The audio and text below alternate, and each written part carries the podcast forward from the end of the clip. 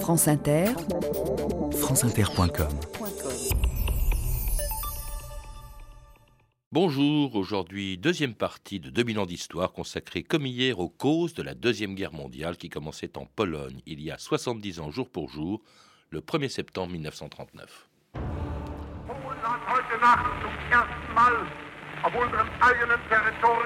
La Pologne, pour la première fois, a ouvert le feu cette nuit sur notre territoire. Depuis 5h45, nous répondons aux tirs.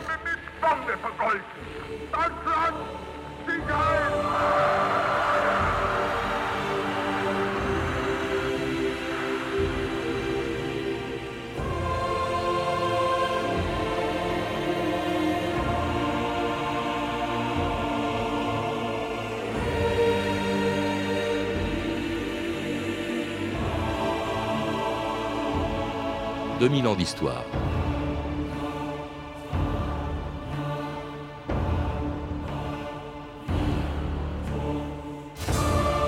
Il y a exactement 70 ans, le 1er septembre 1939 à Berlin, Hitler annonçait le déclenchement en Pologne de la guerre la plus meurtrière de l'histoire.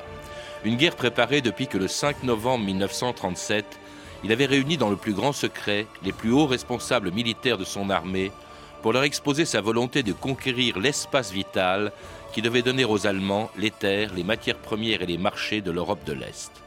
Un projet pour lequel, après avoir réarmé l'Allemagne, Hitler s'était efforcé pendant quatre ans de la sortir de son isolement, en s'alliant d'abord avec le Japon, puis, deux mois à peine avant la réunion du 5 novembre, en donnant à son pays un nouvel allié, l'Italie fasciste. Le 28 septembre 1937, dans l'immense stade qui avait accueilli les Jeux olympiques à Berlin un an plus tôt, devant 800 000 personnes, Mussolini déclarait aux Allemands dans leur langue que leur pays et son chef pouvaient désormais compter sur l'amitié de l'Italie.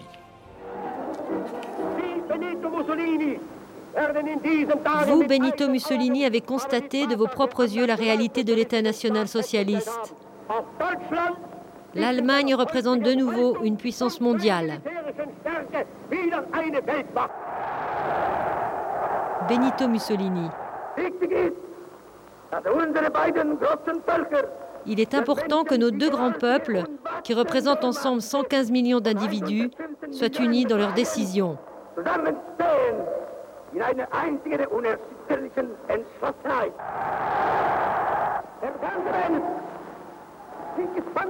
Le monde entier attend avec anxiété le résultat de la rencontre de Berlin. Guerre ou paix À qui nous le demande, le Führer et moi répondons la paix. Et c'est pourtant la guerre que Mussolini et Hitler feront ensemble deux ans plus tard, une guerre dont mon invité d'aujourd'hui rappelle les causes dans un livre, Les relations internationales de 1918 à 1939. Pierre Milza, bonjour. Bonjour. Alors hier, dans la première partie de cette émission, vous nous avez rappelé comment la crise de 29 avait porté au pouvoir au Japon, en Allemagne et en Italie des politiques expansionnistes qui allaient déclencher la Deuxième Guerre mondiale. Mais jusqu'en 1937, l'Allemagne, vous l'avez dit, était encore totalement isolée et l'Italie n'était pas encore son allié. Elle s'était même opposée aux ambitions de Hitler lorsqu'en 1934, il avait tenté une première fois d'annexer l'Autriche. Or voici qu'en 1937, à Berlin, en allemand, Mussolini se déclare l'ami de Hitler. Comment expliquer ce renversement d'alliance et quelle réaction vous inspire ce que l'on vient d'entendre? Alors, il y a d'abord la guerre d'Éthiopie dont nous avons, dont nous avons parlé euh, hier, et puis surtout, il va y avoir le déclenchement de, la guerre d'Espagne. Il y a quand même là deux armées qui combattent côte à côte, euh, du moins qui combattent dans, dans, le même camp.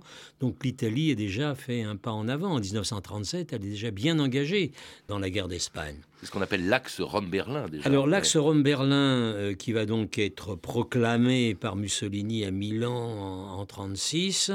On n'est encore pas très loin de, l'esprit de, Streza, et dans lequel euh, Mussolini, d'ailleurs, il dit cet, cet axe Rome-Berlin, c'est surtout un diaphragme autour de lequel doivent euh, euh, s'unir tous les peuples européens. Tout ça est évidemment de la communication, comme on dirait aujourd'hui.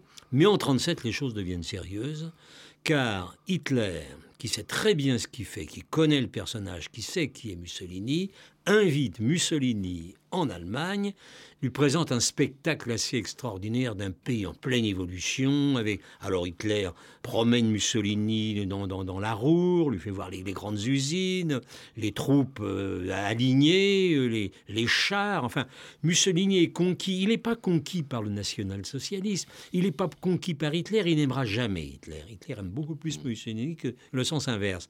Mais il est conquis par la grandeur, par la puissance de ce pays. Et quand il arrive à Berlin, il est absolument snobé par cette foule de 800 000 personnes qui acclament le Führer, parfaitement discipliné. Et alors il y a cette scène au, stade olympique, enfin tout près du moins du, du stade olympique, où Mussolini fait un discours en allemand. Alors quel allemand? Vous savez, Mussolini parlait bien français, il avait été professeur de français. Il a cru aussi qu'il allait être professeur d'allemand, tout ça dans sa jeunesse, quand il était socialiste. Donc il s'essayait de temps en temps à parler allemand. Enfin là, il avait un texte, le texte avait d'ailleurs été mouillé par la pluie, et il fait ce discours qui se termine par euh, cette phrase qui restera célèbre, quand un fasciste a un ami, il va avec cet ami jusqu'au bout plus tard. Ça sera Auschwitz. On n'en est pas encore là. Alors, même si l'Italie n'a pas été un allié extrêmement solide, il était nécessaire à Hitler pour entreprendre ce qu'il voulait faire. Cela dit, en 1937, il ne se passe pas grand-chose en Europe, vous le rappelez. Sinon, bien sûr, la guerre d'Espagne, mais il n'y a pas de conquête de la part de l'Italie ou de la part de l'Allemagne. En revanche, en 1937, il y a un événement majeur qui se produit en Asie. Euh, vous dites d'ailleurs même qu'il s'agit de l'événement qui marque d'une certaine manière le début de la Deuxième Guerre mondiale. C'est l'invasion, c'est l'attaque, c'est la reprise de la guerre entre la Chine et le Japon, Pierre Milza. Oui, parce que euh, les Japonais, à partir de la tête de pont du Manchukuo, de la Mandchourie, commencent à grignoter des, territoires chinois qui sont tout autour de, cette province, enfin province encore que c'est un grand pays, la Mandchourie, et du coup, euh, bon, bah, va y avoir euh, des, rivalités, des tensions entre les deux pays, et en fin de compte, une attaque, une agression caractérisée avec des moyens considérables des Japonais contre la Chine, euh, le Shanghai, les, les, bonne partie de, des villes chinoises sont occupées, et surtout, il ne faut pas oublier que la mollesse la faiblesse de Chiang Kai-shek, qui combat à ce moment-là contre Mao Tse-tung, contre les communistes, la Chine est divisée, et qui combat davantage Mao qui combat les, Japonais, fait que euh, la Chine est assez rapidement, non pas conquise dans sa totalité, c'est impossible, mais enfin très largement érodée, disons, par euh, les avances allemandes. Et là encore, la communauté internationale s'incline, la SDN ne fait rien, ce qui se passera également de la même manière le 12 mars 1938, lorsque l'Allemagne nazie réalisait sa première conquête territoriale en envahissant l'Autriche, dont le chancelier Schuschnigg était contraint de démissionner. Ainsi, je prends congé maintenant du peuple autrichien, avec un mot d'ordre allemand et un serment au cœur. Que Dieu protège l'Autriche. Pendant les jours qui suivent, par toutes les routes qui relient le Reich à la frontière, près de 100 000 hommes de troupes allemandes, en formation motorisée, avec tout leur matériel de guerre, viennent occuper les principales villes d'Autriche, dans lesquelles se multiplient réceptions et parades, et s'instaure déjà la loi hitlérienne.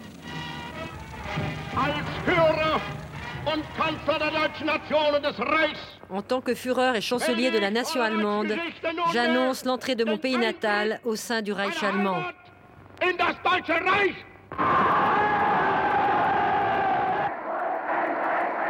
Et oui, il faut le rappeler, Hitler était né en Autriche, dont l'occupation en mars 38 marque un tournant, parce que c'est la première fois que l'Allemagne conquiert, agrandit le territoire qui lui avait été désigné par les traités de Versailles. C'est la première conquête, en fait, du Troisième Reich, euh, Pierre Milza. C'est la première conquête, et c'est la première conquête en, plus de pays germaniques, puisque le but était d'abord de rassembler autour de la, de, de la petite Allemagne, les pays de langue, de, culture allemande. C'était ça le, le pan-germanisme.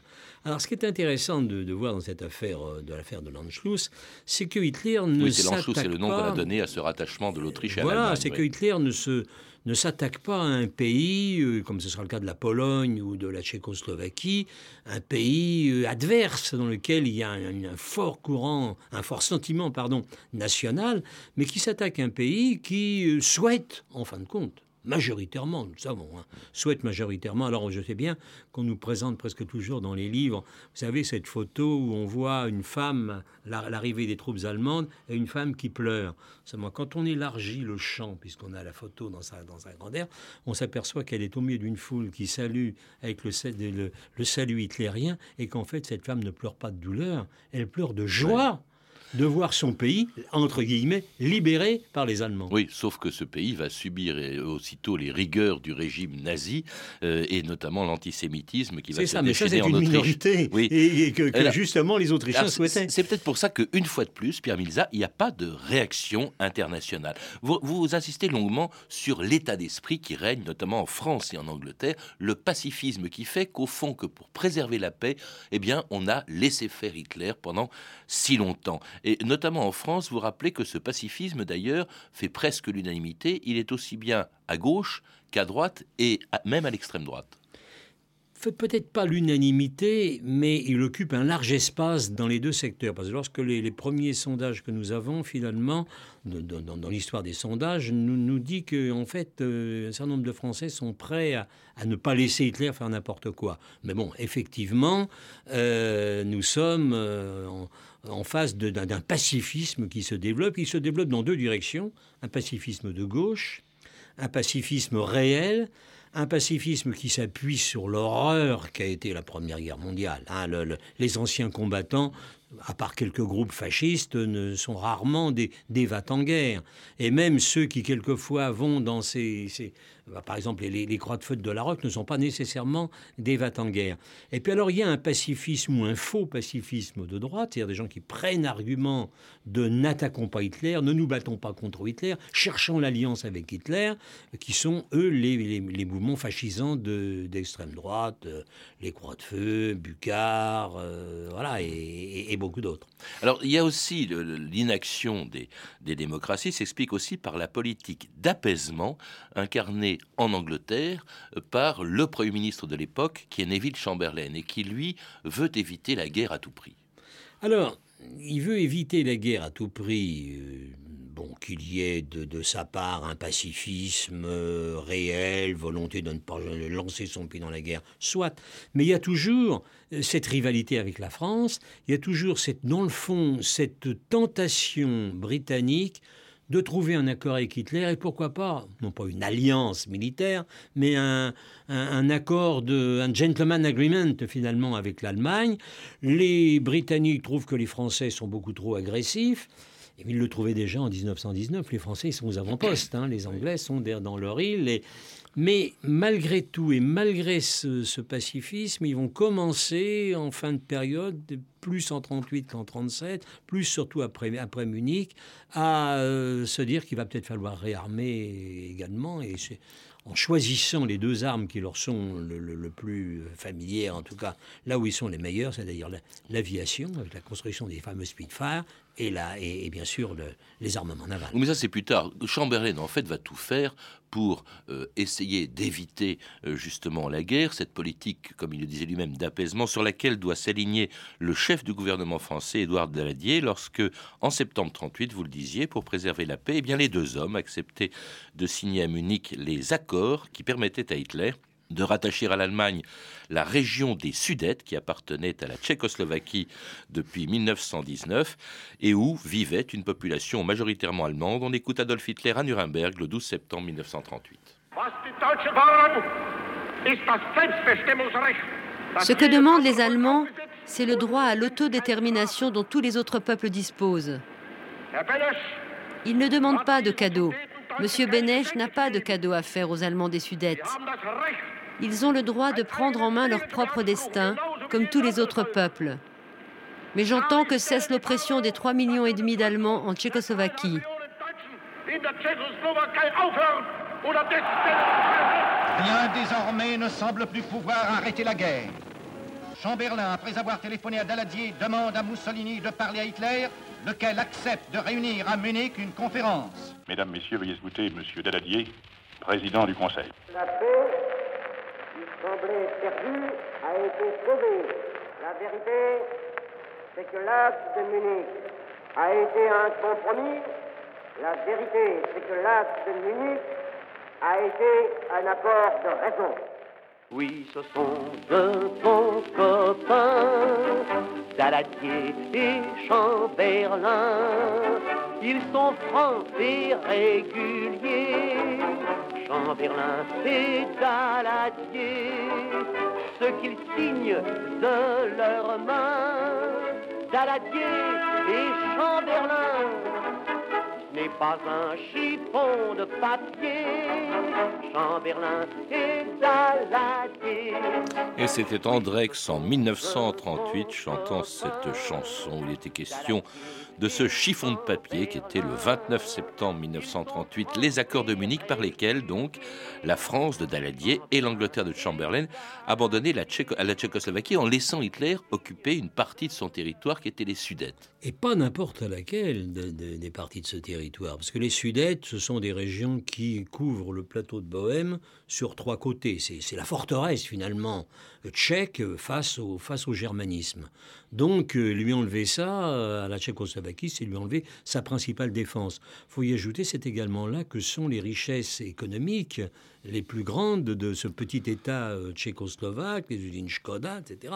Et que c'est donc à la fois retiré à la Tchécoslovaquie sa puissance industrielle. Elle n'est pas nulle dans cette Europe des Balkans, dans cette Europe de l'Europe centrale, et sa puissance militaire. Par conséquent, c'est un abandon qui coûtera cher et c'est un abandon que les Tchécoslovaques n'oublieront pas. Le problème, c'est que ces Sudètes, cette région des Sudètes, était peuplée, on l'a entendu, d'Allemands, ce qui permettait à Hitler de justifier son exigence. Bien entendu, bien entendu, c'était son argument, mais c'était quand même un, État constitué par les traités de, 1919 et où avait commencé à se développer un véritable patriotisme tchécoslovaque et non pas sudète, tchèque et slovaque. Bon mais et, le, seul pays d'Europe de l'Est qui euh, pouvait dire qu'il avait des, institutions démocratiques, hmm. qui n'était pas le cas de la Hongrie et de la Roumanie, etc. Et qui était donc l'allié de la France, de l'Angleterre, de l'URSS aussi. Or voilà qu'il est totalement euh, abandonné. Euh, on autorise Hitler à s'emparer des, des Sudètes. Ça, ça a des conséquences considérables, vous le rappelez, Pierre Milza, parce que au fond, cette affaire de Munich a, révélé la faiblesse des démocraties, justement, et par exemple, dans, notamment dans un pays qui commence à se demander ce que vaut l'alliance de la France et de l'Angleterre, c'est l'URSS. Absolument. Absolument. Et Staline pas jusqu'à se demander si, dans le fond, l'Angleterre et la France ne sont pas en train de préparer avec l'Allemagne une croisade contre l'Union soviétique et Staline commence à penser qu'il faut peut-être avoir deux fers au feu, c'est-à-dire négocier avec les Britanniques et les Français, négocier également avec, euh, avec les Allemands. Autre conséquence que vous rappelez, euh, Pierre Milza, c'est que euh, voilà encore une annexion qui se fait sans guerre, sans conflit, sans coup de feu. Et ça accroît considérablement le prestige de Hitler, y compris dans son pays où ses adversaires eh bien, sont totalement désarmés, puisqu'il va de succès en succès. Et même l'armée, qui est très sceptique sur les ambitions militaires de Hitler, l'armée allemande eh ben, est obligée de s'incliner. À chaque fois qu'il tente un coup, Hitler le réussit. Oui, tout à fait. Que jusque-là, il y avait une opposition de gens appartenant même au état-major. D'ailleurs, ceux qui sont euh, contre vont être éliminés par Hitler. Hein. Il, y a, une, épuration de l'armée qui va se, constituer. C'était la seule opposition, parce que la seule force véritablement d'opposition Hitler, en 1933 comme en 1938, c'est l'armée. Parce que l'armée pas du moment où l'armée, formée surtout d'ailleurs d'officiers appartenant aux classes dirigeantes traditionnelles, à l'aristocratie, ce qu'on va retrouver avec Stauffenberg en 1944, euh, passe du côté de, de, l'hitlérisme, ou du moins laisse faire du côté de l'hitlérisme, les, les, jeux sont faits. En tout cas, cette affaire de Munich également encourage, et la passivité des démocraties encourage Hitler à aller plus loin encore dans sa politique expansionniste lorsque le 15 mars 1939, eh bien, l'armée allemande envahissait ce qui restait de la Tchécoslovaquie, tandis que le lendemain, Hitler faisait son entrée à Prague. Le 12 septembre dernier, M. Hitler avait dit Ce que les Allemands demandent, c'est le droit des peuples à disposer d'eux-mêmes. Le 26 septembre, M. Hitler avait dit Le problème des Sudètes est notre dernière revendication territoriale en Europe. Le 29 septembre dernier, l'accord de Munich, paraffé par les gouvernements français, anglais, allemands, italiens, terminait la crise extrêmement grave que le problème des Sudètes avait ouverte en Europe. La France et l'Angleterre s'inclinaient. La Tchécoslovaquie consentait à l'amputation de son territoire et l'Europe prenait acte des assurances données par le Führer. Le 16 mars, au mépris de sa parole, M. Hitler entre à Prague. Un attentat inqualifiable a été perpétré contre la Tchécoslovaquie. Par sa seule volonté, l'Allemagne a envahi le pays dont elle s'était engagée à garantir l'existence. On vient de l'entendre, Pierre Milza, le ton des actualités de l'époque en mars 38, lorsqu'Hitler euh, euh, a annexé ce qui restait de Tchécoslovaquie, n'est plus du tout le même que six mois plus tôt à Munich. Cette fois-ci, c'est la colère qui domine dans la voix de ce journaliste. Je pense aussi de l'opinion française, parce que pour la première fois, cette fois-ci, nous sommes en mars 1939, pour la première fois, Hitler envahit un pays qui n'est pas peuplé d'Allemands. Tout à fait. Vous remarquez notamment, néanmoins, que euh, c'est Monsieur Hitler et ce qui revient le plus souvent, notamment dans les textes des journaux, c'est le chancelier Hitler. C'est-à-dire qu'on conserve quand même euh, une certaine prudence et, un certain respect, euh, au moins dû à la, force, euh, à la force des Allemands. Ce qui est important dans cette conférence de Munich, de comprendre dans cette conférence de Munich, c'est le rôle qu'a joué l'Italie. Hmm. Parce qu'en Ça, c'était auparavant. Hein. Là, nous venons d'évoquer nous l'invasion de la Tchécoslovaquie oui, en, mars Oui, mais justement sur l'ensemble, sur l'ensemble de la période et, également dans cette, dans cette deuxième partie, parce que nous sommes à un moment où euh, Mussolini, dans le fond, ce qui l'intéresse encore, c'est pas la guerre. Mussolini, malgré son alliance avec Hitler, ne veut pas faire la guerre. mais c'est la métaphore de la guerre. C'est-à-dire que la, stratégie de la tension lui permet de justifier euh, euh, sa position de lui aussi de réarmement, alors que dans le fond, il n'est pas prêt, qu'il n'a pas du tout l'intention de s'engager dans la guerre. Qu'est-ce qu'il fait d'ailleurs? Il n'a pas été prévenu par Hitler de l'invasion de la Tchécoslovaquie en mars 1939. Du coup, il fait pareil et il envahit l'Albanie. Voilà. Hein alors, l'Albanie, c'est pas la Tchécoslovaquie, mais enfin, c'est quand même un acte de de, piraterie internationale qui est entériné euh, par la société internationale. Alors à ce moment-là, Pierre Milza, nous sommes en mars 39, plus personne ne se fait d'illusions cette fois-ci sur les intentions de paix, entre guillemets, euh, de Hitler, qui parle tout le temps de paix qui en parlera jusqu'au bout. On s'approche de la guerre, on s'y prépare des deux côtés, d'une part euh, en se réarmant encore plus vite, mais aussi en consolidant ou ses alliances en cherchant de nouveaux alliés. L'Allemagne signe avec l'Italie ce qu'on a appelé le pacte d'acier. Et puis, il y a également euh, une alliance qui est conclue avec la Pologne, car Hitler a des visées désormais en Pologne. Après la Tchécoslovaquie, ce sera le tour de la Pologne.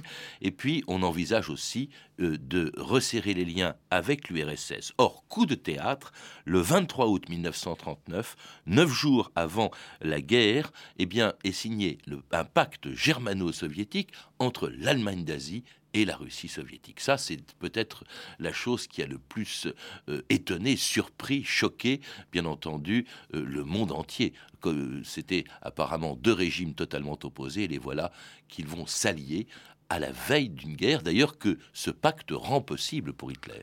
Alors, c'est le coup de tonnerre dont on juge à l'époque que c'est une surprise, aujourd'hui, nous savons, par tous les travaux qui ont été faits sur l'Union soviétique, sur le goulag, sur le, le, livre noir, etc., que dans le fond, on avait deux dictatures qui, avec des mm, manteaux d'apparence différents, euh, poursuivaient en fin de compte des politiques qui n'étaient pas si éloignées l'une de l'autre. D'autant plus que ce pacte germano-soviétique de non-agression était assorti d'un protocole secret qui prévoyait le partage de la Pologne. Au fond, eh bien, Staline se comportait comme Hitler avec des ambitions, non pas comme Hitler à l'Est, mais à l'Ouest. Alors d'abord, c'était pour l'histoire de la Pologne euh, le retour au partage du XVIIIe siècle, hein, sauf qu'ils n'étaient pas trois, mais ils étaient deux. Et effectivement, euh, les Allemands vont prendre leur part, qui est d'ailleurs la, plus importante, la part occidentale, et les Russes vont prendre l'autre partie. Mais ça suffit pas. Hein. Il on prévoit également euh, la liquidation des, des pays baltes c'est déjà presque un partage de l'Europe entre ces deux grandes puissances. Et un marché de dupes parce que Hitler n'a pas renoncé à ses ambitions à l'Est, son espace vital. D'ailleurs, il entrera en guerre contre euh, l'URSS quelques temps plus tard. Mais en attendant, on est à la veille du déclenchement de la guerre mondiale. Elle semble désormais inéluctable. Hitler exige de rattacher le port de Danzig au reste de l'Allemagne. Les Polonais euh, refusent. Et finalement, à la suite d'une provocation organisée par les SS, eh bien, Hitler fait envahir par l'armée allemande la Pologne. C'était le 1er septembre 1939, il y a 70 ans aujourd'hui.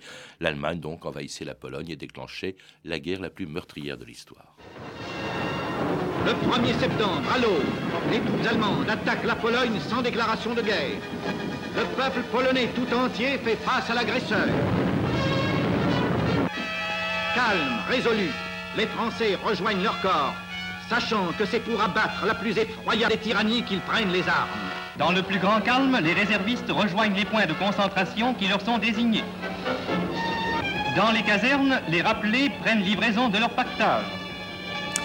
Et oui, car cette fois-ci, l'Angleterre et la France entraient en guerre après avoir laissé faire Hitler et Mussolini pendant des années, mais elles entraient en guerre au pire moment, alors qu'elles étaient plutôt euh, isolées, n'avaient pas les moyens de la faire, et surtout euh, euh, dans une guerre donc dont on vient de voir avec vous les, conséquences. À la fin de votre livre, Pierre Milza, vous dites que cette guerre n'était pas inéluctable, contrairement à ce que l'on a souvent répété.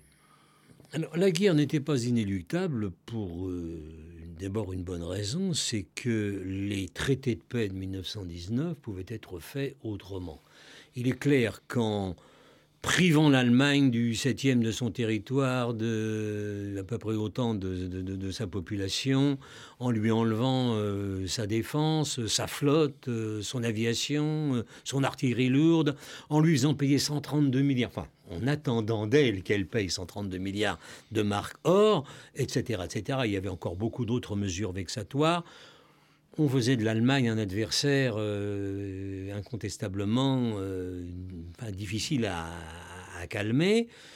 Or, on ne l'a pas fait, on a maintenu cela. Alors, on, peut imaginer que, que, si la paix avait été un petit peu moins dure, on pouvait, on pouvait peut-être éviter une, guerre. Mais il y a eu surtout aussi les illusions qu'on s'est faites sur la paix et les raisons. C'est la raison pour laquelle on a laissé faire Hitler et, Mussolini pendant si longtemps. Il y a cette espèce de lâcheté, d'abandon, de faiblesse des démocraties. Pierre Milza, c'est indiscutable. Tout à fait. Au nom du pacifisme. Au nom du pacifisme, au nom aussi que n'oublions pas que parmi les pacifistes, il y avait tous ceux qui ont cru très sincèrement qu'on pouvait se réconcilier avec l'Allemagne. On a dit que c'était rien passé en 37, c'est vrai, mais il y a eu une tentative de rapprochement Blum-Delbos avec Chartres venu en venant à Paris et, dans le fond à qui on a fait des propositions de leur rendre des colonies allemandes par exemple. Mais Hitler à ce moment-là a rejeté tout cela. Merci Pierre Milza de nous avoir rappelé hier et aujourd'hui les causes de la Deuxième Guerre mondiale qui commençait il y, a exact, il y a exactement 70 ans. Pour en savoir plus, je recommande la lecture de votre livre Les Relations internationales de 1918 à 1939, publié chez Armand Collin. Je recommande aussi la sortie de votre dernier livre, sans aucun rapport avec le sujet d'aujourd'hui, puisqu'il est consacré à la Commune de Paris et s'intitule L'année terrible. Il sort chez Perrin la semaine prochaine. À lire également Les années du cauchemar 1934-1945 de William Scherer, édité chez Texto, le volume 2 du Troisième Reich 1933-1939 de Richard Evans, publié chez Flammarion, et 1939 Demain la guerre de Richard Auvry, qui vient d'être publié aux éditions du Seuil. Je signale enfin l'apparition d'un nouveau magazine, Histoire de la dernière guerre, 1939-1945 au jour le jour, et je rappelle également que France 2 diffuse une série documentaire en 6 épisodes de 52 minutes intitulée Apocalypse et qui sera sur France 2 les 8, 15 et 22 septembre à 20h35. Une série disponible en coffret de 3 DVD le 23 septembre aux éditions France Télévisions. Vous avez pu entendre des archives pâtées de 1938 et 1939, extraites du journal de votre année, et disponibles en DVD aux éditions Montparnasse. Vous pouvez retrouver toutes ces références par téléphone au 32 30, 34 centimes la minute, ou sur le site franceinter.com. C'était 2000 ans d'histoire, la technique Pierrick Monsigny. Documentation Emmanuel Fournier, Clarisse Le Gardien, Marie Jarros et Franck Olivard. Une réalisation de Anne Kobilac.